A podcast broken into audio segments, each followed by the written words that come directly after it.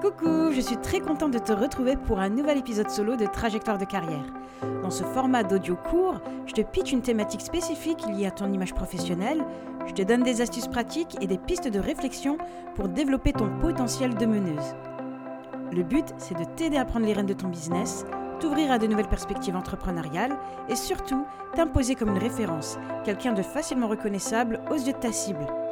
Je te laisse découvrir le sujet du jour et je te retrouve à la fin. N'oublie surtout pas de t'abonner pour ne pas louper les prochains épisodes. Dans l'entrepreneuriat, l'un des principaux piliers pour faire grandir ton activité, c'est d'analyser les performances. Garder l'œil sur tes données de ton business, ça te permet à la fois d'identifier ce qui fonctionne, mais aussi de voir les pistes d'amélioration possibles. Mais aujourd'hui, tu as, tu as accès à tellement de données qu'à coup sûr, tu ne sais plus sur quoi tu dois te concentrer. Comment mesurer le succès de ton activité? Sur quelles métriques te concentrer pour booster ton activité? C'est le sujet que je vais traiter aujourd'hui. Le plus important, c'est de te baser sur des critères de succès tangibles et mesurables. Je vais te donner un exemple justement d'un critère qui n'est ni tangible ni mesurable. Euh, c'est le sentiment d'accomplissement et de satisfaction personnelle d'avoir accompli quelque chose. Ça reste important, mais ce sentiment, il est tellement personnel, il, dépend de tellement de paramètres euh, que tu ne contrôles pas, des paramètres émotionnels, des paramètres situationnels, que c'est très compliqué de te baser dessus efficacement. Pour moi, clairement, un critère de succès tangible et mesurable, c'est principalement un indicateur financier ou, ou opérationnel. Dans cet épisode, je te partage les métriques les plus pertinentes pour moi pour évaluer la performance globale de ton activité. Je vais commencer forcément avec le chiffre d'affaires.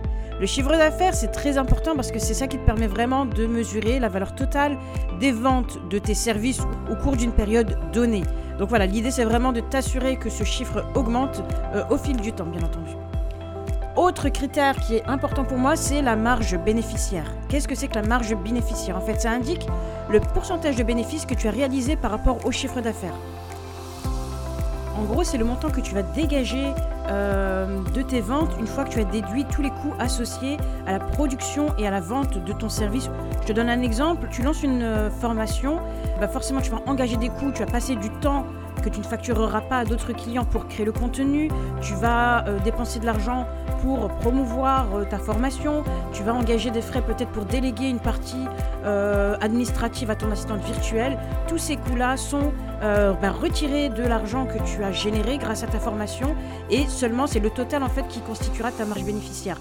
Et ce qu'il faut garder à l'esprit, c'est que souvent, quand tu fais une formation, bah, la formation devient rentable après X temps parce que euh, tu as en, effet euh, déduit tous ces montants-là. Si aujourd'hui j'engage, imaginons, 1000 euh, euros dans la production de ma formation et que ma formation coûte 200 euros, ben je sais que c'est vraiment à partir de la sixième vente que je vais commencer à générer une marge bénéficiaire.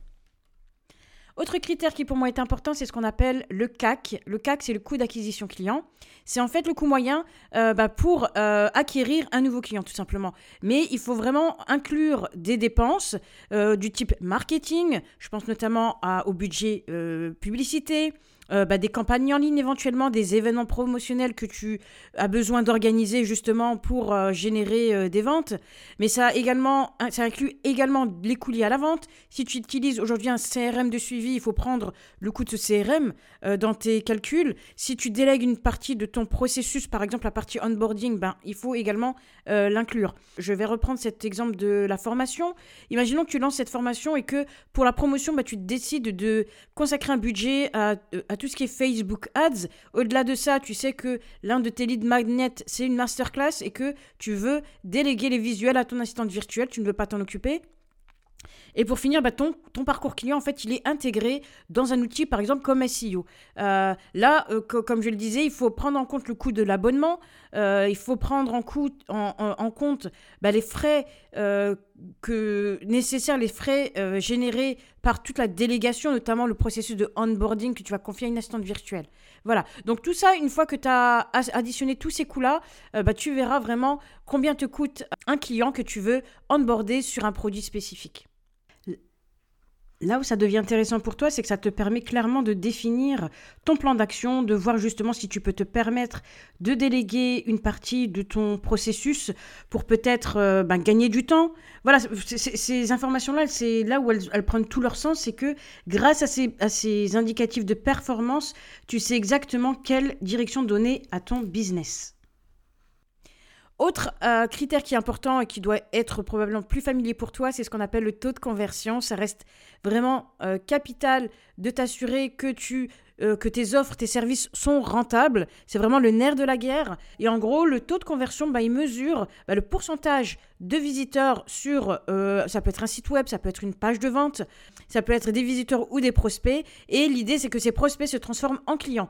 Et ce qui est intéressant aujourd'hui, c'est que tu as quand même des outils qui te permettent de plus en plus d'aller loin dans l'analyse. Je pense notamment à Google Analytics qui te permet vraiment de savoir est-ce que euh, prospect qui arrive sur ton tunnel de vente, est-ce qu'il va jusqu'au bout? Est-ce qu'il va cliquer sur les boutons d'appel à l'action? Est-ce qu'il le reste bloqué sur euh, une partie de ta page de vente? Tous ces éléments-là sont vraiment pris en compte par des outils assez poussés. Je pense notamment à Hotjar, H-O-T-J-A-R, qui te permet vraiment de visualiser l'écran du euh, de, de, ton prospect. C'est-à-dire que tu vas vraiment savoir où est-ce qu'il va balader sa souris. Est-ce qu'il y a des éléments sur ta page qui le bloquent? Est-ce qu'à un moment donné bah, tu vois qu'il s'attarde quelques secondes sur un bloc de texte et qu'après il, bah, il quitte la page? Toi ça donne vraiment des éléments qualitatifs qui te permettent de savoir les éléments bloquants de ton euh, de ta page de vente autre euh, critère capital, c'est le, taux de rétention client. Ça indique en fait la capacité de ton entreprise à conserver ben, ses clients tout simplement sur une période donnée. Et là, ce qui est, qui est intéressant, c'est de voir quel est le taux de fidélisation. Est-ce que justement tu dois mettre des, actions en place pour euh, l'augmenter? Et ce qui est également encore plus important, c'est que toi, ça te permet de décider euh, quel type de upsell tu peux faire. Justement, si toi aujourd'hui tu te rends compte que dans ton tunnel, tu as peut-être des petits produits qui fonctionnent pas mal et que c'est que grâce à ça, ben, les clients ont tendance à revenir vers toi, tu peux peut-être inclure un palier euh, d'achat euh, un peu plus poussé qui va te permettre justement d'augmenter ton chiffre d'affaires. Il me reste deux critères à te partager. Euh, l'avant-dernier, c'est le taux de croissance. C'est ben, vraiment, ça indique en fait la variation de ton chiffre d'affaires, de tes bénéfices et également d'autres métriques ben, dans le temps. Euh, et ce qui est intéressant avec ce taux de croissance, c'est que ça te permet de savoir quelle est la période de l'année qui est la plus rentable pour toi. Est-ce que c'est justement des, des, périodes fixes d'année en année? Est-ce que c'est au moment du Black Friday? Est-ce que c'est au moment de Noël? Est-ce que c'est au début de l'été? Est-ce que c'est pendant l'été? Et ça, ça te permet vraiment de, euh, bah de gérer ton planning de l'année, de savoir à quel moment tu dois concentrer tes efforts et surtout quelles dépenses tu vas devoir générer pour euh, justement bah, garantir ce taux de croissance. Le dernier critère que je voulais partager avec toi, c'est le taux d'engagement. Ça, c'est, euh, on va dire, un critère qui est très important, notamment sur un outil comme euh, bah, les réseaux sociaux, hein, que ce soit LinkedIn ou Instagram. C'est des informations qui te sont communiquées par la plateforme. Et en gros, ça mesure le niveau d'interaction des utilisateurs. Et là où les gens font souvent l'amalgame, c'est qu'ils se disent voilà, j'ai tant d'impressions, je comprends pas euh, pourquoi. Enfin, je m'attends entre guillemets à avoir un taux d'engagement qui est élevé. Et il faut vraiment garder à l'esprit que c'est pas c'est pas parce que tu as un faible taux d'engagement que ça veut dire que tu ne peux pas générer de business. Parce qu'encore une fois, si tu prends le cas d'un sujet clivant, forcément, le but, c'est vraiment de provoquer des réactions assez, euh, assez brutes. Euh, le poste va avoir beaucoup de visibilité, mais ça ne veut pas dire que les gens vont forcément s'engager et commenter de façon qualitative. Là où le taux d'engagement bah, peut t'aider, c'est que ça t'aide à affiner ta ligne éditoriale. C'est-à-dire que ça te permet vraiment de définir les sujets qui génèrent pas mal d'engagement et qui intéressent ta cible. D'une manière générale, tu l'as compris, c'est important de choisir les métriques bah, en fonction des, objectifs que tu t'es fixés, en fait, des objectifs de ton entreprise, et de ne pas hésiter à les ajuster en fonction de l'évolution de tes priorités. La clé, c'est vraiment de sélectionner des indicateurs bah, qui te donnent des informations qui sont pertinentes, euh, parce que l'idée, bien sûr, derrière ça, c'est d'utiliser toutes ces informations pour prendre des décisions éclairées. C'est la fin de cet épisode et j'espère que le contenu t'a plu. Si c'est le cas, fais-le savoir en mettant simplement 5 étoiles ou un commentaire sur ta plateforme d'écoute. N'hésite pas également à, partager euh, ce contenu à des personnes autour de toi que ça pourrait intéresser. Ce petit geste, ces petits gestes m'aident beaucoup à, à faire connaître le podcast à un public plus large. Moi, je te dis à très vite pour un prochain épisode.